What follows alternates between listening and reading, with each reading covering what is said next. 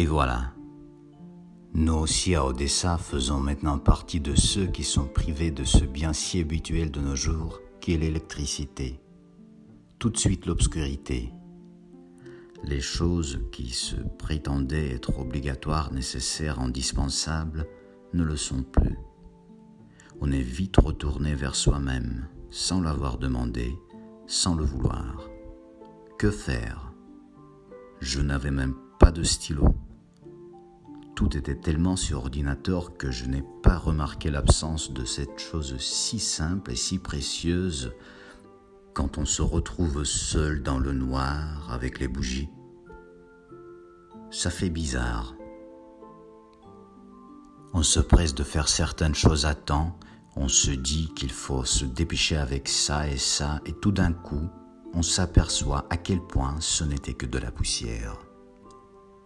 Je pense à Kherson, qu'on vient de libérer de mes si gentils compatriotes russes.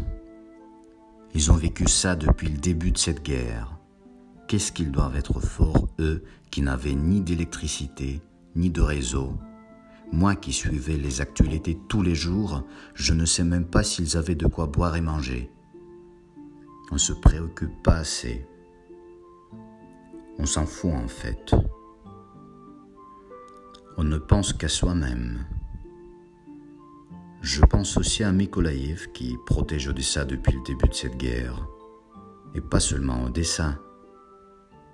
On aidait bien sûr, mais c'était pas la priorité. On vivait sa vie d'abord. Et maintenant que j'ai cette chance d'être déconnecté de tout ce bruit, je me pose des questions, genre euh, pourquoi on laisse durer tout ça? Pourquoi est-il si difficile et si long à envoyer des armes nécessaires aux soldats ukrainiens Est-il si précieux le confort pour acheter quoi que ce soit à celui qui apporte des choses pareilles dans ce monde La réponse est simple. On vit sa vie d'abord. On se paye la paix en aidant, mais on ne s'aperçoit pas que ce n'est que dalle. Des missiles en Pologne ont bien montré la guerre ne se contente jamais et cherche à se répandre.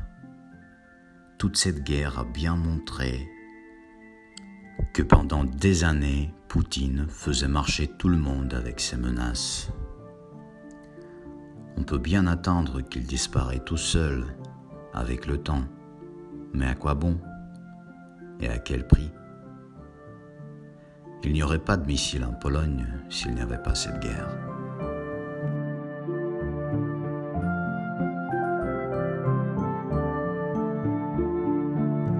Vous avez écouté le podcast d'Artem Savart. Retrouvez plus d'infos sur savart.blog.